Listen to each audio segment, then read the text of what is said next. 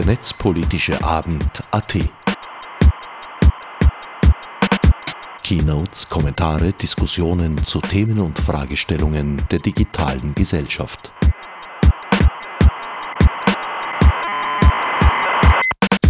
Wir haben heute ähm, wieder drei spannende Vorträge. Es geht einerseits um Datenschutz und andererseits um Blockchain. Als erste Rednerin wir, darf ich begrüßen äh, Frau Andrea Jelinek. Sie ist Leiterin der Datenschutzbehörde und sie spricht über 133 Tage Datenschutzgrundverordnung. Es wird dann auch Christoph Pietraschak äh, vom Institute of Science and Technology äh, über nachhaltige Blockchain sprechen und als drittes Thema, als dritten Speaker darf ich Paul Fuchsjäger begrüßen. Er ist von ähm, Sovereign ID, ist ein Projekt, bei dem er beteiligt ist und er wird sprechen über Self-Sovereign Identity, digitale Aufklärung statt digitales Mittelalter. Willkommen zur Zusammenfassung des 29. Netzpolitischen Abends, der Donnerstag, 4. Oktober, erstmals nach der Sommerpause und dem Gastspiel am Kulturhackathon an der FH St. Pölten wieder einmal vor vollem Haus im Wiener MetaLab stattfand. Durch den Abend führte einmal mehr Alexander Barazitz. Das dritte, eben von ihm angekündigte Referat von Paul Fuchsjäger über Self-Sovereign Identity konnte in dieser Sendung leider keinen Platz mehr finden. In diesem Zusammenhang möchte ich die ungekürzte Audioversion und den Videomitschnitt ans Herz legen, beide online zu finden unter netzp.at. Wer mehr tippen will, kann auch netzpolitischerabend.wordpress.com eingeben. Ganz schlaue legen sich eine Bookmark an, abonnieren die diversen dort angebotenen Feeds und brauchen sich für dahin um nichts mehr zu sorgen. Jedenfalls nicht in Zusammenhang mit Neuigkeiten von den netzpolitischen Abenden. Apropos Sorgen, an dieser Stelle passt vielleicht ganz gut ein kleiner Hinweis auf die Privacy Week, die auch heuer wieder 22. bis 28. Oktober im Volkskundemuseum Wien stattfinden wird. Eine Woche mit Referaten, Workshops und Diskussionen zu Themen, über die man sich sehr wohl und mit gutem Grunde sorgen muss. Doch damit zurück ins MetaLab zu Andrea Jelineks Referat über die Erfahrungen ihrer Behörde nach 133 Tagen DSGVO. Gut, dann gebe ich äh, die Bühne frei und viel Vergnügen. Dankeschön. Erstens einmal einen schönen guten Abend. Ich weise auch gleich hin auf unseren Newsletter, auf den Newsletter der Datenschutzbehörde, der vierteljährlich erscheint. Und äh, man kann sich dafür anmelden bei der Datenschutzbehörde, indem man unter www.dsbgv.at hineingeht und sich anmeldet für den Newsletter, der wird einem dann vierteljährlich mit Blind Copy zugestellt. Das heißt, die anderen 2500, äh, die den Newsletter auch bekommen, sollten nicht auch erfahren, dass sie den Newsletter bekommen, wenn sie das wollen. Es sind immer unsere jüngsten Entscheidungen drauf und auch sonst äh, Dinge, die sich so äh, entwickeln oder entwickelt haben. Äh, weiters möchte ich gleich hinweisen auf unsere, grundsätzlich auf unsere Website. Da gibt es nämlich einen Leitfaden äh, zur Datenschutzgrundverordnung, der immer wieder novelliert wird und wirklich ziemlich äh, zeitnah ist. Ich glaube, das letzte Mal wurde er im August ergänzt. Und dieser Leitfaden ist für Nichtjuristen und Nichtjuristinnen und soll einen guten Überblick zur Datenschutzgrundverordnung bieten. Und es gibt auch ein QA angehängt.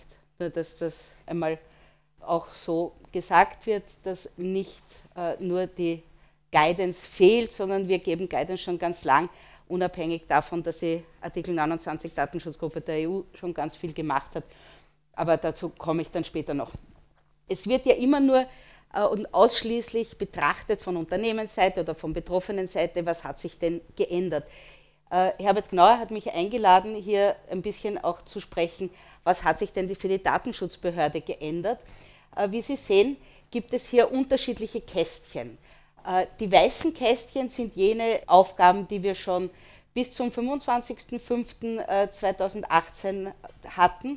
Das Schräge sind Aufgaben, die wir teilweise aber in einer anderen Form hatten und die grauen Kasteln sind alle Dinge, die wir neu zu tun haben. E-Privacy-Verordnung deswegen mit Fragezeichen. Wir haben diese Grafik schon sehr früh entwickelt und zwar als die Datenschutzgrundverordnung angenommen wurde, als die Grundausrichtung angenommen wurde. Und damals war ja noch die Rede davon, dass die E-Privacy-Verordnung zeitgleich mit der Datenschutzgrundverordnung in Geltung treten soll. Also die in Kraft und die Datenschutzgrundverordnung in Geltung. Äh, wie wir alle wissen, ist die E-Privacy-Verordnung, hängt die noch immer im Beratungsprozess und die österreichische Präsidentschaft hat ja im Juli einen adaptierten Text vorgelegt. Äh, die steht deswegen da, weil in den Bestimmungen der E-Privacy-Verordnung auch drin steht, dass die Aufsichtsbehörde auch die jeweils nationale Datenschutzbehörde sein soll. Also wenn das so kommt, dann haben wir da eine Zusatzaufgabe. Beschwerdewesen, Verfahrensführung hatten wir bis jetzt, Stellungnahme zu Gesetzesentwürfen auch, die Information an Betroffene über ihre Rechte auch und das Stammzahlenregister hatten wir auch. Konsultation, äh, das hat zu tun mit äh, dem früheren Datenverarbeitungsregister, das bis Ende 2019 noch als Archiv besteht. Da gab es natürlich auch vorabkontrollpflichtige Dinge, die es jetzt nicht gibt, sondern jetzt kann man die Datenschutzbehörde konsultieren im Rahmen einer Datenschutzfolgeabschätzung. Entgegennahme von Meldungen über äh, Data Breach, äh, das war ausschließlich bezogen vorher auf äh, die Telekom-Unternehmen, jetzt sind es alle äh, Unternehmen, wo es um Data Breach geht. Verwaltungsstrafverfahren ist etwas, was wir ganz neu machen. Äh, Verwaltungsstrafverfahren wurden ja bis 25.05. von den Bezirksverwaltungsbehörden geführt und jetzt von der Datenschutzbehörde. Da haben wir natürlich auch äh, Verfahren von den Bezirksverwaltungsbehörden übernommen. Dann in der Mitte haben Sie Erstellung einer Liste von Datenanwendungen, für die eine Datenschutzfolgeabschätzung durchzuführen ist oder eben nicht. Das sind diese berühmten Black- und White-Lists. Äh, in der Datenschutzgrundverordnung steht drinnen, dass man eine Blacklist jedenfalls machen muss, jeder Staat, und dass der auch vom äh, Datenschutzboard, dass diese Liste auch sozusagen im Einklang zu bringen ist mit den anderen Listen der anderen Staaten. Und eine Whitelist kann erstellt werden, äh, muss aber nicht erstellt werden. Die österreichische Datenschutzbehörde hat mit 25.05.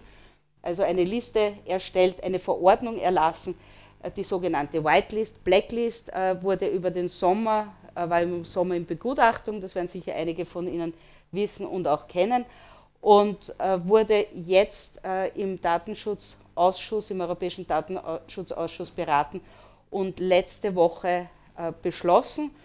Diese Opinions zu diesen einzelnen Listen, 22 waren das insgesamt, und in den nächsten zwei Wochen, also das wurde uns schon zugestellt, und in den nächsten zwei Wochen haben wir dann Möglichkeit, etwas darauf zu replizieren und letztlich die äh, Blacklist in Österreich auch kundzumachen als Verordnung.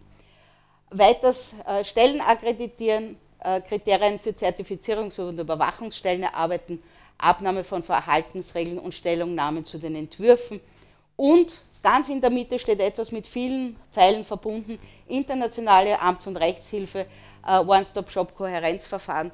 Das ist jenes Verfahren, das wir führen, wenn es zu grenzüberschreitenden Fällen kommt oder auch Beschwerden kommt, die dann jeweils von einer äh, Lead Supervisory Authority zu führen sind.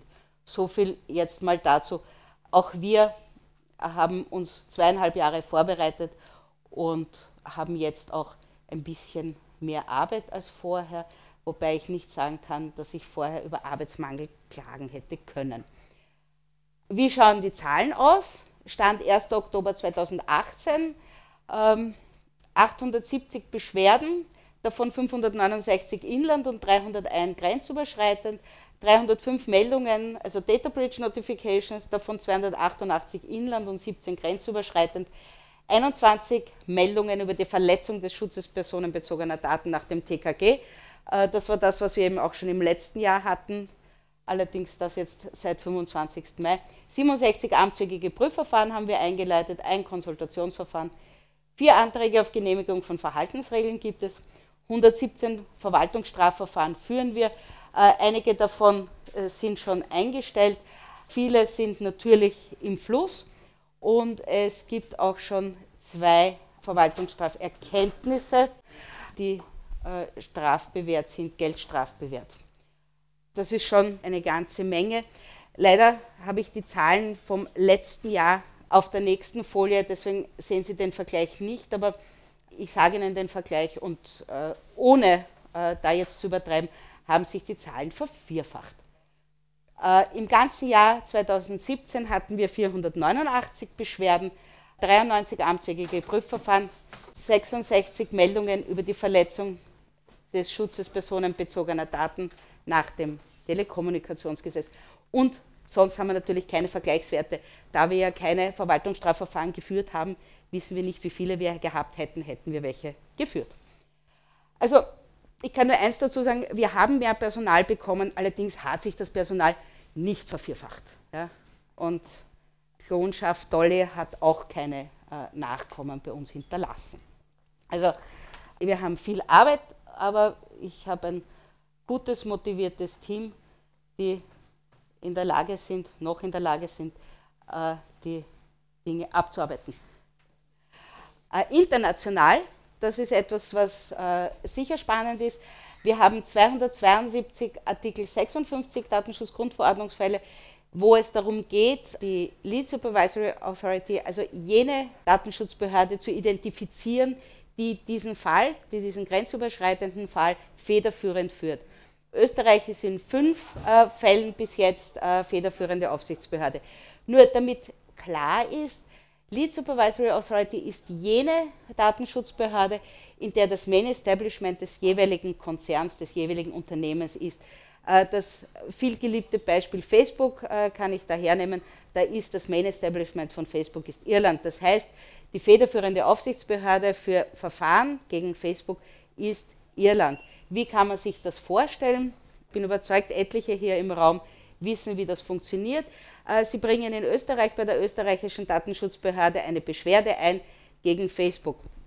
Dann, äh, wir haben ein international, wir haben ein gemeinsames IT-System, in das wird diese äh, Beschwerde eingespeist, mit der Frage, wer ist Lead Supervisory Authority? Wenn es schon einmal klar war, das ist in dem Fall Irland, dann wird das auch sehr rasch gehen. Aber es gibt ja andere, es gibt ja andere Unternehmen, da ist das nicht so klar. Und da schaut man einmal, wer ist die federführende Aufsichtsbehörde. Die Aufgabe der federführenden Aufsichtsbehörde ist, äh, also in Österreich wird das Verfahren dann mit Bescheid ausgesetzt und der Beschwerdeführer oder die Beschwerdeführerin wird davon in Kenntnis gesetzt, dass die federführende Aufsichtsbehörde Irland ist. Irland tritt dann in Kontakt äh, mit dem jeweiligen Unternehmen und führt die Untersuchung und legt den anderen betroffenen Behörden, in dem Fall ist das natürlich Österreich, weil der Beschwerdeführer aus Österreich ist, aber in vielen Fällen sind natürlich auch alle anderen noch äh, 27, also 26 Österreicher und die anderen 26 äh, betroffene Aufsichtsbehörden. Wenn die sich als betroffen erklärt haben, legt die federführende Aufsichtsbehörde einen Entwurf einer Entscheidung diesen anderen vor. Wenn die anderen Aufsichtsbehörden der Meinung sind, das passt, dann wird dieser Entwurf zu einer bindenden Entscheidung der Aufsichtsbehörde. Ist dem nicht so und gibt es berechtigte und, äh, und nachhaltige Objections, also Entgegnungen, dass dieser Entwurf nicht in Ordnung ist, dann kann die federführende Aufsichtsbehörde diese Objections entweder in ihre Entscheidung aufnehmen oder die federführende Aufsichtsbehörde sagt, na, wir sind ganz anderer Meinung, dann geht das zum Datenschutzboard. Und das Datenschutzboard trifft dann eine bindende Entscheidung. Diese bindende Entscheidung bindet die federführende Aufsichtsbehörde, die diese Entscheidung in nationales Recht äh, umzugießen hat. Und diese Entscheidung kann dann gechallenged werden vor dem jeweils nationalen Gericht. Wenn der Beschwerdeführer Recht bekommt, bekommt der Beschwerdeführer nicht Recht, dann hat die betroffene Aufsichtsbehörde, von der diese Beschwerde ausgegangen ist, auch diese Entscheidung in ihr nationales Recht einzubetten und auch diese Entscheidung kann vom Betroffenen natürlich bekämpft werden. In dem Fall, wenn es ein österreichischer Fall ist, vom österreichischen Bundesverwaltungsgericht und in Irland, wenn das Unternehmen in Irland sitzt, vor den irischen Gerichten. Nur damit das One-Stop-Shop einmal entmystifiziert wird, weil das wird immer so als schwierig hingestellt. Also 272 Fälle haben wir, wo es darum geht, die federführende Aufsichtsbehörde zu definieren. Äh, neun Fälle haben wir, wo es um die Zusammenarbeit der äh, betroffenen Aufsichtsbehörden schon im One-Stop-Shop gibt. Also neun Fälle ist schon ein internationales Verfahren so getriggert, äh, dass da schon gegenseitige Amtshilfe und so weiter und so fort ersucht wird. Ein Beschluss gibt es schon, es gibt schon einen Draft einer federführenden Aufsichtsbehörde, äh, das ist etwas ziemlich unspektakuläres, ich kann mir nicht vorstellen, dass da irgendjemand eine Entgegnung hat. 243 Fälle der gegenseitigen Amtshilfe gibt es. Also wenn man schon weiß, wer die Lead Supervisory Authority ist, dann fragt die die anderen Behörden um Amtshilfe. Und 23 Stellungnahmen gibt es bezüglich äh, der Datenschutzfolgenabschätzung, sprich, das sind diese Blacklists. So, Datenschutzbehörde Reorganisation. Wir haben sechs zusätzliche Planstellen des höheren Dienstes gekriegt, so heißt das. Das sind äh, Akademikerinnen und Akademiker Planstellen. Äh, Mittel für drei zusätzliche Bedienstete des Fachdienstes. Das sind im bundeseigenen Jargon jene C-Fachkräfte, sind jene, die keine Matura brauchen. Ausgelernte Bürokaufleute oder all jene, die keine Matura haben. Behördenstruktur. Sie wissen ja sicher, wir sind eine monokratische Behörde, die unabhängig ist und auch verfassungsrechtlich unabhängig gestellt wird. Und weil wir ein bisschen gewachsen sind und auch aufgrund der Datenschutzgrundverordnung mussten wir natürlich auch die Struktur im Büro ändern. Wir haben sechs Büros mit spezifischen Aufgabenbereichen und das Büro für Verwaltungsstrafverfahren hat keine personellen Überschneidungen mit dem Administrativverfahren. Diese chinesische Mauer ist mir sehr wichtig, äh, denn es sollen nicht jene dann das Verwaltungsstrafverfahren führen, die vorher das Administrativverfahren geführt haben. Wie schaut unsere Struktur aus? Es gibt die Leitung, das ist mein Stellvertreter, der Dr. Schmiedl und ich. Dann haben wir natürlich auch einen Datenschutzbeauftragten, die Kanzlei, das Sekretariat. Äh, dann gibt es das Präsidium. Wir sind, seit wir äh, dem Justizressort angehören, sind wir Budget erster Unterordnung. Das heißt, ich brauche ein eigenes kleines Präsidium. Personal, Budget, Wirtschaft, Logistik, allgemeine Rechtsangelegenheiten, Protokoll, Bürgerdienst. Allgemeine Informationen sind das und die Betreuung der Website.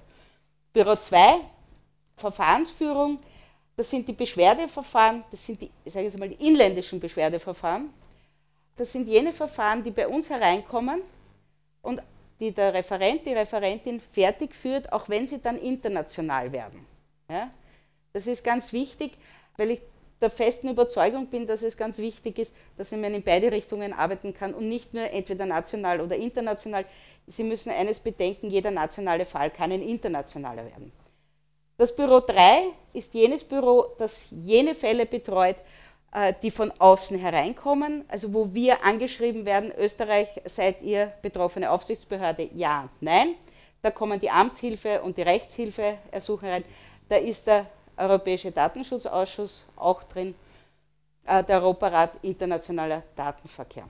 Büro 4 sind Akkreditierungen, Abnahme von Verhaltensregeln, Zertifizierungen, Standarddatenschutzklauseln und 5 sind die Verwaltungsstrafen und 6 ist das Stammzahlenregister.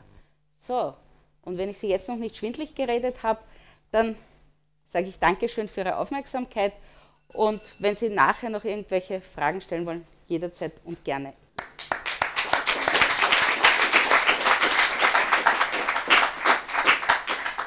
War knackiger Vortrag, ich glaube, wir sind gut in der Zeit und äh, es gibt jetzt äh, wie immer die Möglichkeit, noch Fragen zu stellen. Kurz ad hoc, äh, gibt es in der Runde äh, ähm, Erwin Steinhammer von Epicenter Works und ich habe die Frage, ob wichtige Entscheidung, Entscheidungen getroffen wurden. Also es werden jene Entscheidungen der Datenschutzbehörde ins Riss gestellt, die abweichen von der, äh, von der bisherigen Rechtsprechung oder die komplett neu sind.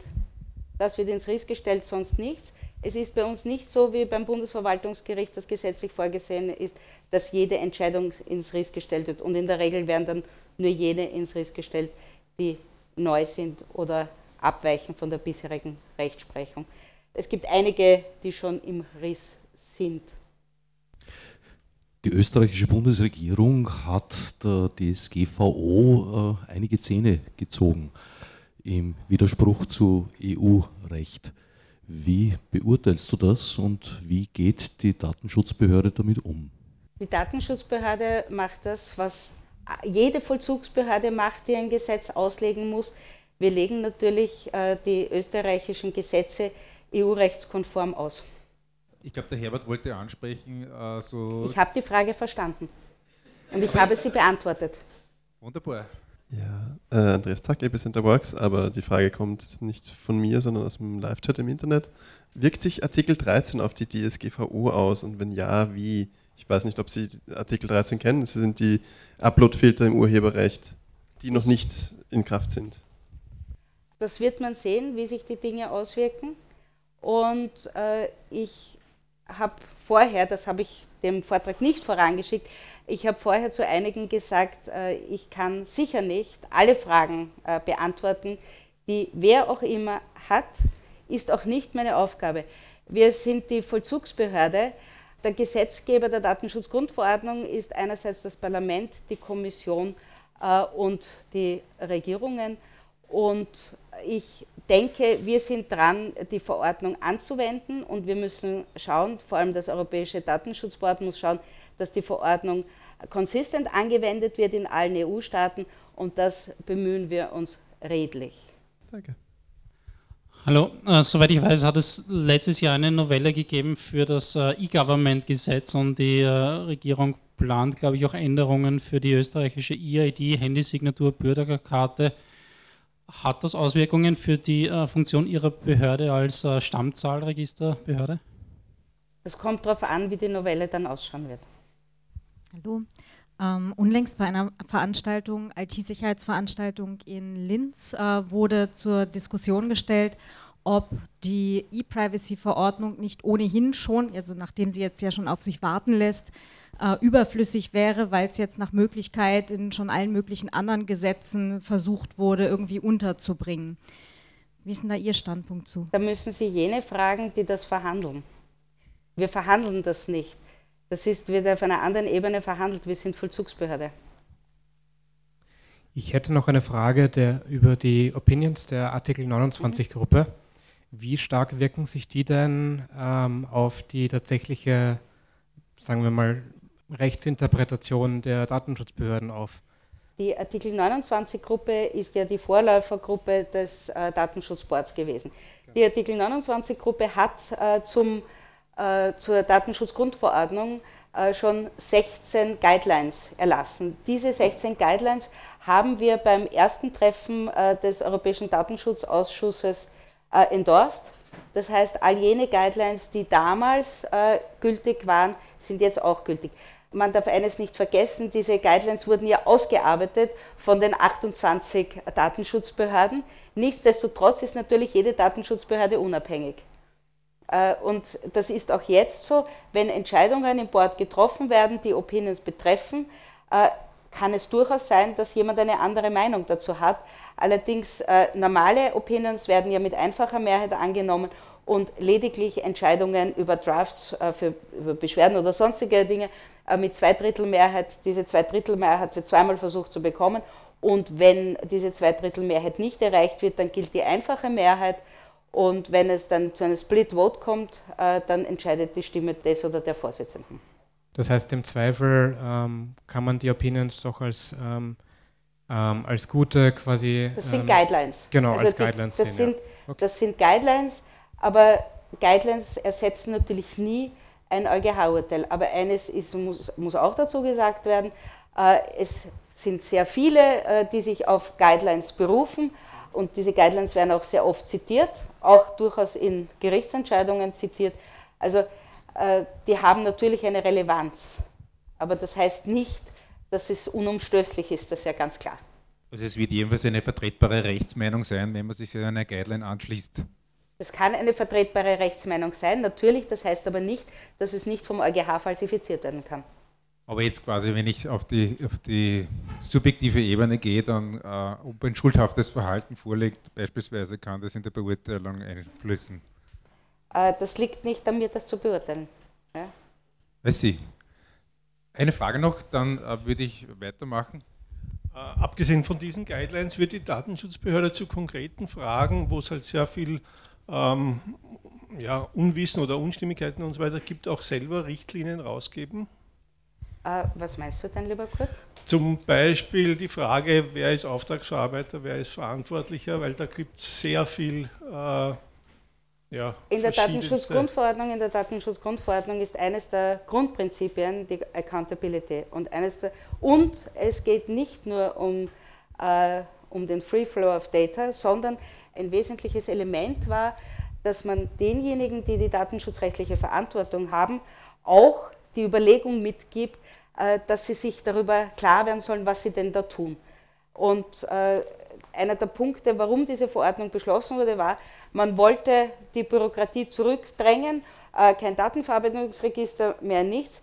Aber äh, was ganz wichtig war, äh, was auch in den, in den Erwägungsgründen steht und auch in der Verordnung, es geht um die Verantwortung, dass der datenschutzrechtlich Verantwortliche sich dessen auch bewusst ist, was er tut. Und äh, ich glaube, das in der Datenschutzgrundverordnung äh, war ein ganz gutes Signal. Man hat zweieinhalb Jahre Zeit gehabt, sage ich jetzt mal, aufzuräumen in seinen Daten und in seinen Datenbeständen so ein bisschen einen Frühjahrsputz zu machen, äh, weil vorher äh, haben sich ja viele daran gehalten, noch viel mehr nicht daran gehalten. Und jetzt ist der Datenschutz schon in der CEO-Ebene angekommen. Und ich halte das auch für sehr wichtig, denn da geht es wirklich um die Verantwortung, weil der Datenschutzbeauftragte ist ja nicht dazu da, die Verantwortung des jeweiligen Konzernlenkers wegzunehmen, sondern hat eine beratende Tätigkeit, die er unabhängig oder sie unabhängig auszuüben haben. Trotzdem gibt es noch viele Fragen Ja, dazu. es gibt, aber da ist die Datenschutzgrundverordnung kein singuläres Beispiel. Äh, Das ist bei jedem Gesetz, das, es, das neu kommt, gibt es Fragen, gibt es Unstimmigkeiten, gibt es Unsicherheiten. Wäre das nicht so, dann wären alle Höchstgerichte äh, nicht mehr erforderlich, dann wäre über jede einzelne Frage schon entschieden worden. Das ist eben anders und äh, es kann nicht für alles eine Guidance geben. Es gibt für sehr viel Guidance, aber die Eigenverantwortung ist bitte nicht auszuschließen. Okay, vielen herzlichen Dank, Andrea Jelinek, äh, Leiterin der Datenschutzbehörde, für, das, äh, für den interessanten Talk. Ich bitte jetzt Christoph Pietschak.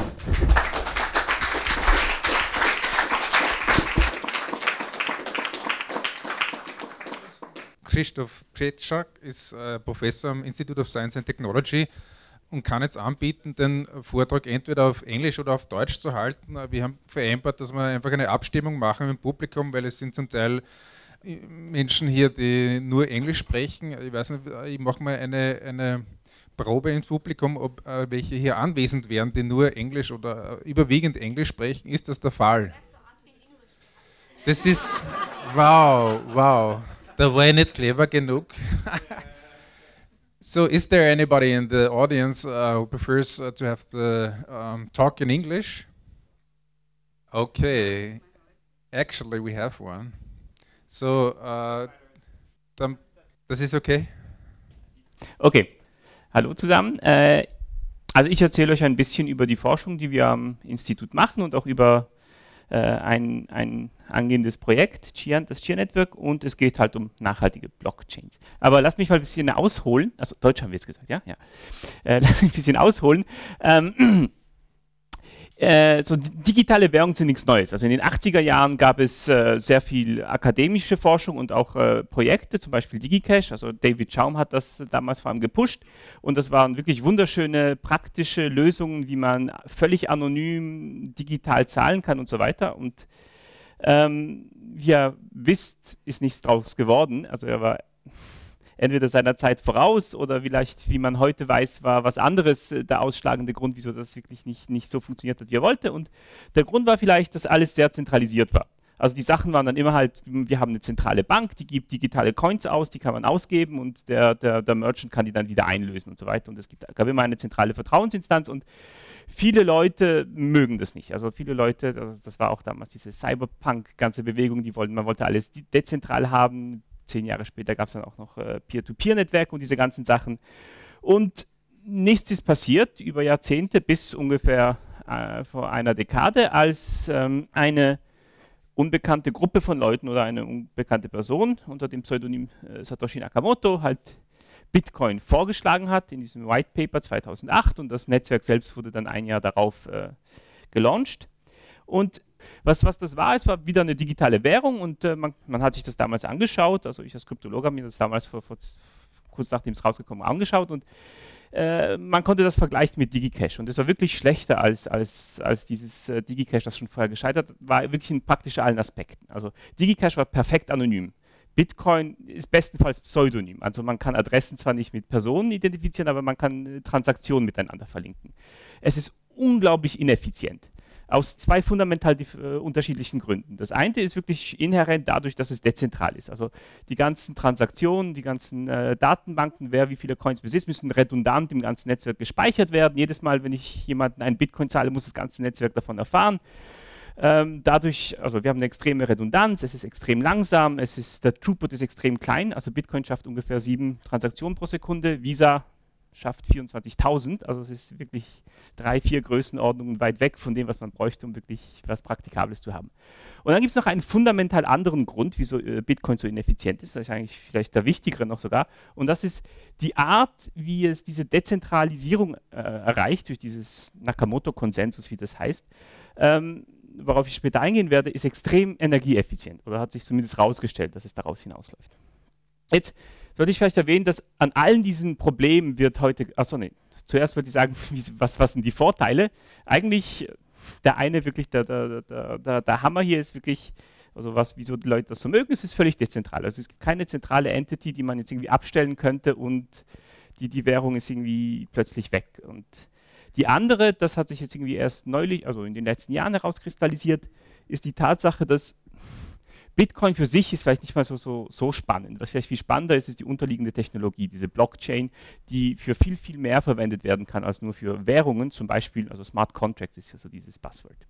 Und ich sollte vielleicht sagen, dass an allen diesen drei Problemen, die ich vorher, diesen drei Klassen von Problemen, wirklich sehr viel geforscht wird. Also wenn wir zum Beispiel die Anonymität anschauen, es gibt jetzt auch dezentrale Cryptocurrencies, die wirklich sehr gute Anonymität bieten. Also Zcash und Monero sind vielleicht die beiden populärsten und benutzen wirklich so das, die, die, das, das letzte, das als Top-Notch the latest in, nicht das letzte, das die Übersetzung. Ähm, also wirklich äh, top-notch Krypto-Protokolle, wo wir echt vor ein paar Jahren noch dachten, das wird sich Dekaden dauern, bis die irgendjemand für irgendwas anwendet, aber die sind jetzt echt in Zcash und Monero wirklich drin. Ähm, die, also die, die Ineffizienz äh, wegen der Dezentralisierung, da gibt es mehrere Ideen, was man machen kann. Also die Blocks schneller machen, alles mögliche, aber ich glaube, die vielversprechendsten Ideen sind wahrscheinlich die Off-Chain-Sachen. Also die Idee wäre dann wirklich, dass fast alle Transaktionen, fast alle Smart Contracts, was man wisst, nicht, nicht wirklich auf der Blockchain passieren und man die Blockchain wirklich nur als Fallback-Option braucht, falls irgendwas bei den normalen Transaktionen nicht in Ordnung ist. Also falls eine der Parteien sich nicht ehrlich verhält, gehen wir zurück äh, auf die Blockchain und die enforce dann irgendwie korrektes Verhalten. Dann haben wir vielleicht statt sieben Transaktionen pro Sekunde, haben wir dann vielleicht sieben gelöste Konflikte pro Sekunde. Das ist dann schon wesentlich praktischer. Also Lightning Network ist das berühmteste, es gibt noch andere solche Off-Chain-Sachen wie Peron zum Beispiel. Und dann die dritte Sache, das Mining. Da geht es darum, dass ob es andere Alternativen gibt, dieses, diesen Nakamoto-Konsensus irgendwie zu machen, ohne Unmengen an, Elektri an Elektrizität zu, also Rechenleistung und daher Elektrizität zu verbrennen. Der populärste Ansatz sind wahrscheinlich äh, diese Proof-of-Stake-Sachen, also Cardano ist eins, NXP, es gibt noch ein paar andere, aber was ich heute erzählen will, ist ein anderes. Also wir, woran wir arbeiten, ist, äh, dass man Speicherplatz statt Rechenleistung verwendet, um halt ein Konsensusprotokoll zu realisieren und halt eine Blockchain darauf. Und die Chain heißt Chia, da sehe ich mehr dazu nachher. Okay, jetzt, wie schafft es Bitcoin, einen Konsensusprotokoll, also einen Konsensus zu erreichen, also einen dezentralisierten Ledger, ohne eine zentrale, also dezentral. Jetzt eine zentrale Lösung für eine Cryptocurrency wie DigiCash oder so, kann man so ein bisschen vergleichen mit einem mit einem, also politisch wäre das sozusagen eine Diktatur. Die Bank entscheidet, wer, welch, wer wie viele Coins hat und, und, und ähm, führt Buch darüber, wer wem welche Coins gegeben hat. Wenn, solange die Bank ehrlich ist und, und der Staat nicht kommt und die Bank äh, zumacht, ist alles fein. Ähm, und eine dezentrale Lösung wäre dann halt mehr demokratisch. Wir, wir sind alle da und wir stimmen halt darüber ab, jetzt welche Transaktionen korrekt sind und wer wirklich, erlaub, wer wirklich genug Coins hat, um wem anderen irgendwas zu bezahlen. Also was wir brauchen, ist irgendwie so ein Konsensusprotokoll zwischen vielen Parteien. Und also Distributed Computing, das ist eine äh, Disziplin der, der, Informatik, die hat dafür schon Lösungen seit Jahrzehnten. Also Paxos ist zum Beispiel so ein berühmtes Protokoll, ein Konsensusprotokoll, in dem sich mehrere Parteien darauf einigen können, was jetzt irgendwie ihr gemeinsamer Sichtpunkt ist. Und diese Protokolle konvergieren dann auch gegen eine gemeinsame Sichtweise, wenn die Mehrheit aller Parteien sich ehrlich verhält. Ja? Also sind wir fertig. Nein, also Paxos zum Beispiel kann man nicht verwenden im, im, Kontext von Bitcoin aus mehreren Gründen. Eines Effizienz. Also wenn wir eine Milliarde äh, Parteien haben, können die nicht alle miteinander reden, das ist einer, aber dann gibt es noch einen viel fundamentaleren Grund. Alle diese Protokolle nehmen an, dass wir wissen, wer die Parteien sind, die überhaupt mitspielen in diesem Konsensusprotokoll. Also wenn wir wissen, wir sind 20 Banken, dann können wir dieses Konsensusprotokoll laufen lassen. Aber in Bitcoin haben wir also wir wissen nicht, wer die Parteien sind, wir wissen nicht mal, wie viele Parteien das sind, die sich irgendwie äh, beteiligen wollen an diesem Netzwerk.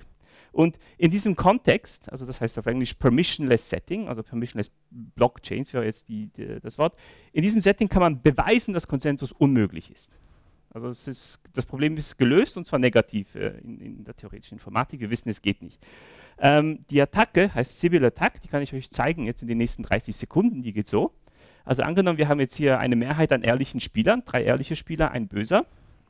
Und ähm, wie kann jetzt dieser eine böse Spieler in einem permissionless Setting irgendwie trotzdem die Oberhand gewinnen, obwohl eigentlich die äh, Minderheit ist? So hier, so geht die Attacke. Er tut einfach so, als wäre er viele. Es gibt ja, es, jeder kann mit, mitspielen und so weiter und ich, ich mache mir einfach 20 neue E-Mail-Adressen und, und tue so, als wäre ich viele und jetzt bin ich mehr als die Ehrlichen und ich gewinne.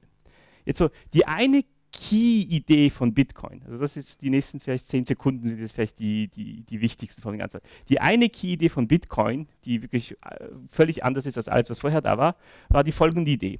Anstatt zu wählen, also Konsensus zu machen als Mehrheit der Parteien, die da sind, nehmen wir die Mehrheit von einer Ressource. In Bitcoin ist es Rechenleistung. Also wir schauen jetzt, jeder von uns hat irgendwie eine gewisse Rechenleistung, ein paar Desktops, ein paar Laptops und so weiter. Und das Protokoll erreicht Konsensus nur unter der Annahme, dass die Mehrheit der Rechenleistung, also solange die Parteien, die eine Mehrheit der Rechenleistung kontrollieren, sich ehrlich verhalten, also dem Protokoll folgen. Und jetzt ist natürlich, ja, jetzt, jetzt kann ich schon so tun, als wäre ich 20, aber dann muss ich auch meine Rechenleistung irgendwie auf 20 Teile aufteilen, also ich habe dann nicht mehr. Ich erkläre jetzt nicht, wie das technisch geht. Technisch ist dieses, heißt Proofs of Work, das ist ein, äh, das ist ein Beweissystem, wo ich beweisen kann, dass ich irgendwie Rechenleistung erbracht habe, nachdem ich irgendeine Challenge gekriegt habe und so weiter. Okay, wie sieht jetzt diese Bitcoin-Blockchain konkret aus? Was, was ist dieses Ding? Also wie, wir, wie, also wie die meisten ja wissen, das ist so eine, eine Datenstruktur, die irgendwie verteilt übers Internet existiert. Das ist im Wesentlichen eine Reihe von, von Blocks. Und jeder Block hat eigentlich vier wichtige Elemente. Das eine ist dieses Pref-Hash, das da steht. Das ist einfach eine kryptografische Hash-Funktion angewendet auf den vorherigen Block. Die garantiert einfach nur, dass diese Blocks wirklich sequenziell dazu addiert werden. Also man kann keinen, keinen Block irgendwo weiter hinten addieren. Das ist ganz einfach. Eine andere Sache, auch nicht wahnsinnig wichtig, ist dieser Timestamp. Man, man macht wirklich die, die aktuelle Zeit, wann dieser Block generiert wurde, sollte der Miner, der diesen Block generiert, reintun. Okay. Dann gibt es noch so eine Daten, also das sind einfach die ganzen Transaktionen. Das sind die Daten, die in dieser Blockchain drin sind. Das eine. Und vielleicht das Interessante ist diese Nonce, das ist das, was ich vorher übersprungen habe. Diese Nonce ist dieser Beweis, dass man wirklich Rechenleistung in, äh, investiert hat, um diesen, diesen, diesen Block zu finden, sozusagen. Und wie das jetzt läuft, ist, also wir alle hier versuchen immer diesen, diese Blockchain zu erweitern. Also wir rechnen wie irre und einer von uns findet jetzt diese Nonce, die diesen Blockchain wirklich erweitert. Ich finde diesen Block, ich schreie es raus, ich hab's und alle sagen, oh ja, gut gemacht und jetzt äh, arbeiten wir weiter. Also das ist jetzt unser neuer, neuer neuer Kopf, die neue Front von dieser Blockchain und wir arbeiten jetzt alle daran, diesen, diesen, diesen Blockchain zu erweitern. Ähm, und wenn das alle so machen, dann kann man zeigen, solange die Mehrheit wirklich diesem Protokoll folgt, sogar wenn 40 Prozent von uns versuchen, alles Mögliche zu machen, irgendwie, um, um diese Blockchain zu invalidieren, sie werden es nicht schaffen in einem wohldefinierten Sinne. Jetzt, wieso sollten wir unsere Rechenleistung zur Verfügung stellen, um diese Blockchain zu sichern? Was das Bitcoin-Protokoll spezifiziert ist, dass diese Miners, die diese Blocks finden, dafür belohnt werden. Und die werden auf zwei Arten belohnt. Im Moment die wichtigste Art von Belohnung sind Block Rewards. Also jedes Mal, wenn man einen Block findet, kriegt man, ich glaube, immerhin 12,5 Bitcoins. Dann gibt es noch eine andere Art. Jedes Mal, man macht ja Transaktionen in seinen Block rein und die Transaktionen können dann eine, eine kleine Fee, eine kleine Gebühr beinhalten, die dann an diesen Miner geht, der diese Transaktion in seinen Block aufnimmt und in diese Chain reintut. Die Vision von, äh, von Nakamoto war, vermutet man, dass die Leute halt zu Hause ihren Laptop haben und wenn der gerade nichts zu tun hat, dann meint er halt ein bisschen.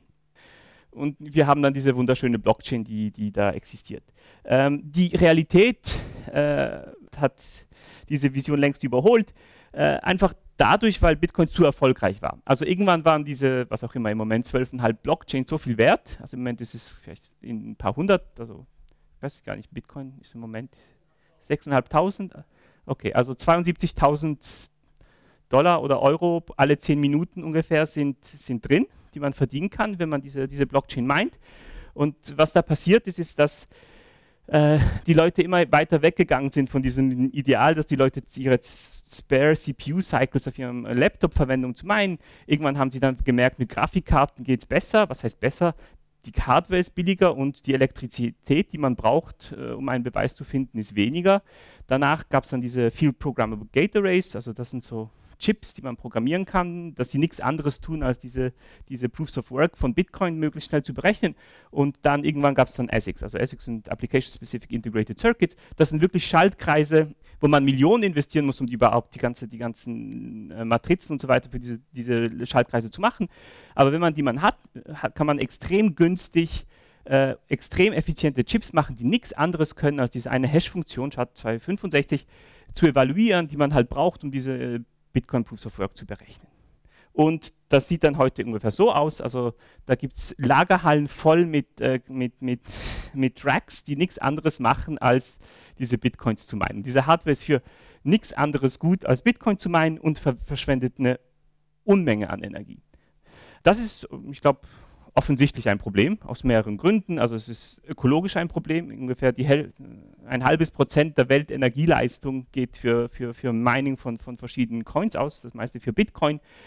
Äh, und das ist jetzt nicht nur grüne Energie, das ist, glaube ich, zum großen Teil dreckige Kohleenergie in China. Ähm, es ist ökonomisch ein Problem, weil man ja konstant diese Energie muss irgendwie bezahlt werden. Man muss konstant Geld reinpumpen oder, oder, halt Geld generieren aus dem Nichts und Inflation generieren, um diese Miner bei Laune zu halten und auch Sicherheitsaspekte, auf die ich nicht eingehen will. So eine Frage, die wir uns dann gestellt haben, schon vor vielen Jahren, ist, können wir irgendwie äh, was haben, das halt die Eigenschaften von Bitcoin hat, von dieser Bitcoin-Blockchain, aber vielleicht ein bisschen nachhaltiger ist. Der populärste Ansatz, um das zu, zu lösen, äh, sind sogenannte Proofs of Stake. Also, lasst mich euch erinnern, in, in Bitcoin ist die Wahrscheinlichkeit, dass ich einen Block, den nächsten Block finde, proportional ungefähr zu der Rechenleistung, die ich im ganzen Netzwerk, äh, also von meiner Rech also wenn ich 1% der Rechenleistung habe, werde ich ungefähr 1% der Blocks finden.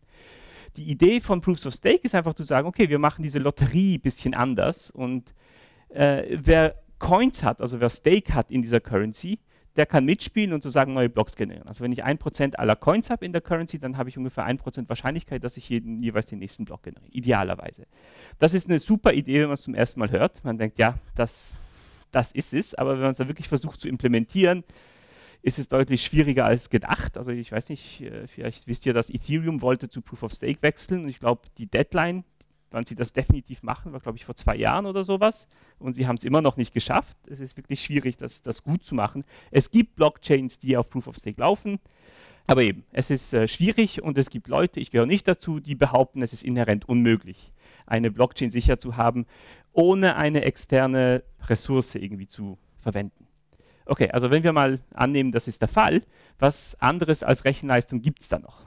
Also vielleicht, ich weiß nicht, Computational Complexity besucht hat, dann, äh, als, als Informatikstudent weiß man, dass man immer zwei Ressourcen sozusagen, die Komplexitätsklassen sind meistens spezifiziert bei zwei Ressourcen. Die eine ist Rechenleistung und die andere ist äh, Memory oder Speicher, die man, den man braucht, um eine, etwas zu berechnen. Also die naheliegende eine naheliegende andere Ressource als, als Rechenleistung wäre halt zu sagen, wir benutzen Speicherplatz, also Diskplatz sozusagen als Ressource. Weil viele von euch, also dieser Laptop hat vielleicht ein paar hundert Gigabyte frei rumliegen. Wenn man jetzt diese benutzen könnte als äh, Ressource zu meinen, fast ohne zusätzliche Rechenleistung, also man muss dann schon ab und zu noch ein bisschen alle paar Minuten ein paar Disk-Lookups machen und so weiter, aber im Wesentlichen nichts. Die, die Harddisk ist sowieso schon da, also kann man sozusagen meinen und so, dass die Marginal Cost, also die zusätzlichen Kosten, die man hat, dadurch, dass man meint, praktisch null sind dann wären die Leute auch bereit, ihren Speicherplatz zur Verfügung zu stellen, um diese Blockchain zu sichern, auch wenn der Reward, den sie vielleicht kriegen, deutlich weniger ist, als was es kosten würde, diese Harddisk überhaupt zu kaufen für diese spezielle Sache. Es gibt unglaublich viel ungenutzte Rechenleistung, die überall rumliegt und ähm, die Idee war halt, in diese Proofs of Space, halt ein Beweissystem zu machen, das ähnlich ist wie diese Proofs of Work, aber wo man halt beweist, dass man Speicherplatz verschwendet, um dann halt diese Blockchain zu sichern. Also wir hatten so ein akademisches Proposal, das hieß Spacemint, ein äh, sehr viel seriöseres ähm, Projekt, geleitet, also der, der, der, CEO ist Bram Cohen, der Typ, der äh, BitTorrent gemacht hat, heißt äh, Chia Network und ich lese es mal vor, was da steht. We're building a blockchain based on proofs of space and time to make a cryptocurrency less wasteful. Jetzt, was heißt dieses Time? Es stellt sich heraus, auch wenn man diese Proofs of Space hat, ist es immer noch sehr schwierig, eine, ein, gut, ein, ein, gutes, robustes, beweisbar sicheres Blockchain-Design hinzubekommen. Also wie gesagt, dieses Spacemint, äh, es war eine Geburt, das war schwierig und das ist auch nicht schön, aber und auch nicht beweisbar sicher und sehr viel handwerklich. Aber wenn man noch eine andere Ressource mit rein, reinwirft, sogenannte Verifiable Delay Functions, die sind ungefähr so definiert wie Proofs of Work. Es gibt eine, einen Unterschied. Die Rechenleistung, die man aufwenden muss, um diesen Beweis zu finden, ist inhärent sequenziell. Also ich muss vielleicht 2 hoch 30 Operationen machen, aber ich kann sie nicht parallelisieren. Das ist, es tönt ähnlich wie Proofs of Work, hat aber eine völlig andere völlig andere Funktion. Also Proofs of Work, ich beweise, dass ich Rechenleistung verbraten habe, wogegen diese Verifiable Delay Functions beweisen, dass Zeit verstrichen ist oder ich sequenzielle Rechenleistung, etwas sequenziell berechnet habe, seit ich die Challenge gekriegt habe. Ich wollte nur sagen, für die Hacker unter euch, also wir, diese Verifiable Delay Functions, die werden jetzt implementiert. Also wenn ihr da mitmachen wollt, äh, es gibt ziemlich große äh, Cache-Pots, die man gewinnen kann, wenn man irgendwie gute Implementation dafür findet. Okay, vielleicht gebe ich euch eine 30 Sekunden Intuition, wie dieses, diese Blockchain dann am Ende funktioniert. Also in Bitcoin, was da passiert ist, habe ich euch gesagt, es gibt diese Chain, jeder, jeder versucht diesen Proof of Work zu lösen, damit er einen neuen Block anhängen kann. In Chia oder in diesem Proof of Space kombiniert mit Verifiable Delay Function Blockchain, was passiert ist, die Leute, die Speicher zur Verfügung stellen, zum einen machen diesen Proof of Space. Also alle paar Minuten mache ich einen Disk Lookup, das geht eine Millisekunde. Dann habe ich einen Proof of Space dieser Proof of Space hat eine Qualität und der definiert, wie lange danach so eine Verifiable Delay Function laufen muss, bis ich einen kompletten Block habe. Also derjenige, der den Beweis mit der besten Qualität hat, wird der Erste sein, der einen fertigen Block hat und dann kann er den announcen. Also das Space ist die Ressource und diese ganze Verifiable Delay Function Sache ist nur dazu da, damit man diese nette Dynamik zurückkriegt, die die Bitcoin auch hat, wo man also irgendwie sozusagen eigentlich keine Zeit hat, man braucht keine Synchronisation, keine ganzen Sachen und man kann, genau. Ähm, ich bin auch wahrscheinlich massiv über der Zeit, aber ich hoffe, alles ist klar. Äh, hallo, ich bin ein Steinhammer und ich habe die Frage, verlagert man da nicht einfach das Problem von, von Rechenbeweisen auf Speicherbeweise, weil es wird ja auch immer mehr Speicher dann benötigt, wenn ich das richtig verstanden habe. Und Speicher benötigt genauso Energie und muss hergestellt werden und verbraucht genauso Ressourcen. Und, und warum sollten dann nicht ähm, so wie jetzt die äh, Rechenfarmen für Bitcoin, Speicherplattformen für wie auch immer das neue jetzt hieß. Ja, das ist eine sehr gute Frage und wie, wie sich das ökonomisch ab, abspielt äh, oder äh, wie das ökonomisch am Ende aussieht, ist nicht klar. Aber die Idee ist, dass man einen Sweet Spot findet, wo es nicht rational ist, Harddisks zu kaufen, nur fürs Mining, weil der Reward einfach nicht groß genug ist. Aber es trotzdem die, die unglaubliche Speicherkapazität, die einfach rumliegt und nicht verwendet wird, praktisch äh, mit, mit ohne Marginal Cost verwendet werden kann, um Chia zu meinen. Also wir haben Ökon äh, Chia hat Ökonomen, die sich das irgendwie durchrechnen und sich schauen, äh, was passieren würde in verschiedenen Szenarien und so weiter. Und wie gesagt, vielleicht geht es schief, vielleicht, also mein Bitcoin ist, funktioniert auch, obwohl es völlig anderes Dynamik hat, als, als Nakamoto sich das vorgestellt hat. Was mit Proof of Space passiert, in der Praxis muss man sehen. Aber die Hoffnung ist nein. Die Hoffnung ist es wirklich nach. Also zum einen ist es irgendwie eh schon besser, weil die, die, Rechenleistung wird ja konstant verbraten. Also dass es immerhin hart ist, du hast recht, man muss sie produzieren. Also selbst wenn Leute Harddisk kaufen, äh, nur für diese, nur zu meinen, scheint es trotzdem weniger schlimm zu sein, weil die dann einmal produziert das. Aber ich belasse es da. Hallo, vielen Dank für den Vortrag. Ähm, fand ich sehr gut. Ich habe zwei kleine Fragen. Der erste ist zum Proof of uh, Stake. Nämlich in der Realität, ähm, wir hatten ja auch gerade vor ein paar Jahren erst Proteste, ähm, äh, da ging es darum, dass äh, ein kleiner Prozentsatz der Bevölkerung einen sehr großen Prozentsatz äh, von allen Geldern der Welt besitzt. Wäre das nicht eigentlich genau konträr zum Proof of Stake? Äh, die erste Frage. Die zweite ist, äh, in der theoretischen Informatik lernen wir auch, dass man oft Space gegen Zeit äh, eintauschen kann, beziehungsweise gegen Rechenleistung. Also Wäre das in diesen Szenarien auch möglich? Also vielleicht die zweite Frage. Zuerst, äh, sehr gute Frage. Die technische Schwierigkeit, gute Proofs of Space zu machen, beruht genau darauf, dass man Proofs of Space hat, die diese Trade-offs nicht erlauben. Das ist also in, inhärent die Definition erlaubt extreme Trade-offs. Also wenn ich extrem viel Zeit aufwende, kann ich keinen Speicherplatz haben. Aber du willst sozusagen so ein äh, Threshold-Phänomenon. Entweder ich habe wirklich fast so viel Speicher, wie ich behaupte, und sobald ich ein bisschen weniger habe, muss ich es alle fünf Minuten, also jedes Mal, wenn ich einen neuen Block mache, mit so viel Rechenleistung machen, dass es nicht rational ist. Also ja, also ja, genau, so der Titel vom Paper für, für, für die GIA Proofs of Space heißt genau Beyond Hellman's Time Memory Trade-offs. Also es geht, geht, genau darum, diese Trade-offs äh, nicht, nicht da reinzufallen. Äh, die erste Frage, ich, ich, weiß nicht, ob ich das verstanden habe, aber ähm, also was Leute sagen, ist ja bei Proof of Stake, ist, das ist unfair, weil die Leute, die schon viel haben, kriegen mehr. Aber äh, es ist einfach, es ist eigentlich eine faire Inflation. Also jeder, wenn jeder, angenommen jeder macht mit, hat jeder ein Prozent mehr am Ende des Jahres. Also es ist das ist, glaube ich, jetzt noch das, aber ich weiß nicht, ob das die Frage war, aber ich glaube, das ist noch das kleinste Problem. So wie ich es verstanden habe, geht es doch um die Entscheidung, ähm, quasi wie bei der Blockchain, wer darf den nächsten Block instande setzen. Ja. Und wenn ich jetzt als ähm, kleine Gruppe entscheiden kann, weil ich 90 Prozent von allen Ressourcen besitze, dann habe ich effektiv ein Monopol drauf. Ja, wenn, ähm, du die ähm, Mehrheit der Coins hast, ist eh alles vorbei. Ja, ja. Das aber ist genau wie wenn du die Mehrheit der Rechenleistung hast, ist es in Bitcoin alles vorbei. Wenn du Mehrheit von Speicherplatz hast, ist in Chia alles vorbei. Und wenn du in einer Proof of Stake basierten Currency die Mehrheit der Coins hast, ist auch alles vorbei. Das Argument, das die Leute dagegen sagen würden, ist, dass falls, also wir nehmen an, wir haben eine Proof of Stake basierte Blockchain, die läuft ganz gut und du hast irgendwie kontrollierst, sagen wir, 51% der Coins, wärst du bescheuert, eine Attacke gegen diesen Coin zu fahren, weil das würde wahrscheinlich den, also sobald so eine Attacke gefahren ist, würde das irgendwie das Vertrauen in den Coin zerstören und die, die Coins werden gerade massiv weniger wert und du hast 51 Prozent von denen. Also das ist, das ist so ein bisschen so eine ökonomische äh, Argumentation, wieso so diese Bribing-Attacken und so weiter nicht wahrscheinlich. Aber und ich finde, die, diese Argumentation ist überzeugend eigentlich. Das ist äh, Vielen Dank für die Erklärung. Ähm, welche Anwendungen kann man sich mit Chia jetzt noch vorstellen? Was ist da in äh, Planung? Also was Chia, das, das, äh, das Ziel von Chia sind äh, wirklich Bankanwendungen. Also ist, wir haben keine Smart Contracts oder so Sachen. Es hat das, die, die Scripting Language ist etwas komplizierter als die von Bitcoin.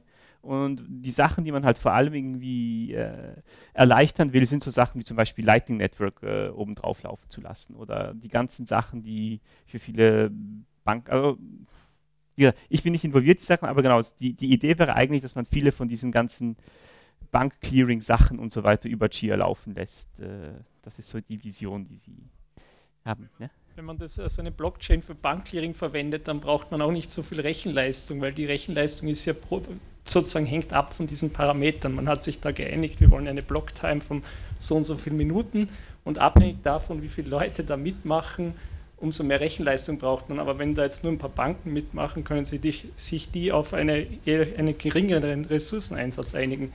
Trotz allem will man, ja, trotz allem will man, das wird eine Permission-Blockchain. Also natürlich, wenn du, wenn man weiß, diese zehn Spieler machen mit, dann brauchst du keine Blockchain, also eine, eine Private Blockchain, also im Wesentlichen Pax oder irgendwie ein Konsensusprotokoll. Die Idee ist, dass man trotz allem eine völlig dezentrale Lösung hat, die das erreicht. Ja, also genau, also das ist auch eine große Diskussion. Braucht man überhaupt Permissionless Blockchains oder nicht? Für viele Anwendungen braucht man vielleicht keine. Vielleicht ist Clearing auch so eine. Ähm, ich habe da jetzt keine großartige Meinung dazu, aber es gibt Leute, die sind sehr überzeugt davon, dass das nicht der Fall ist. Weil wenn es so wäre, dann hätten wir das ja längst. Weil die, die Technik ist ja da seit Jahrzehnten. Aber die Leute vertrauen denen dann nicht. Okay. Vielen Dank, Christoph, für den Vortrag.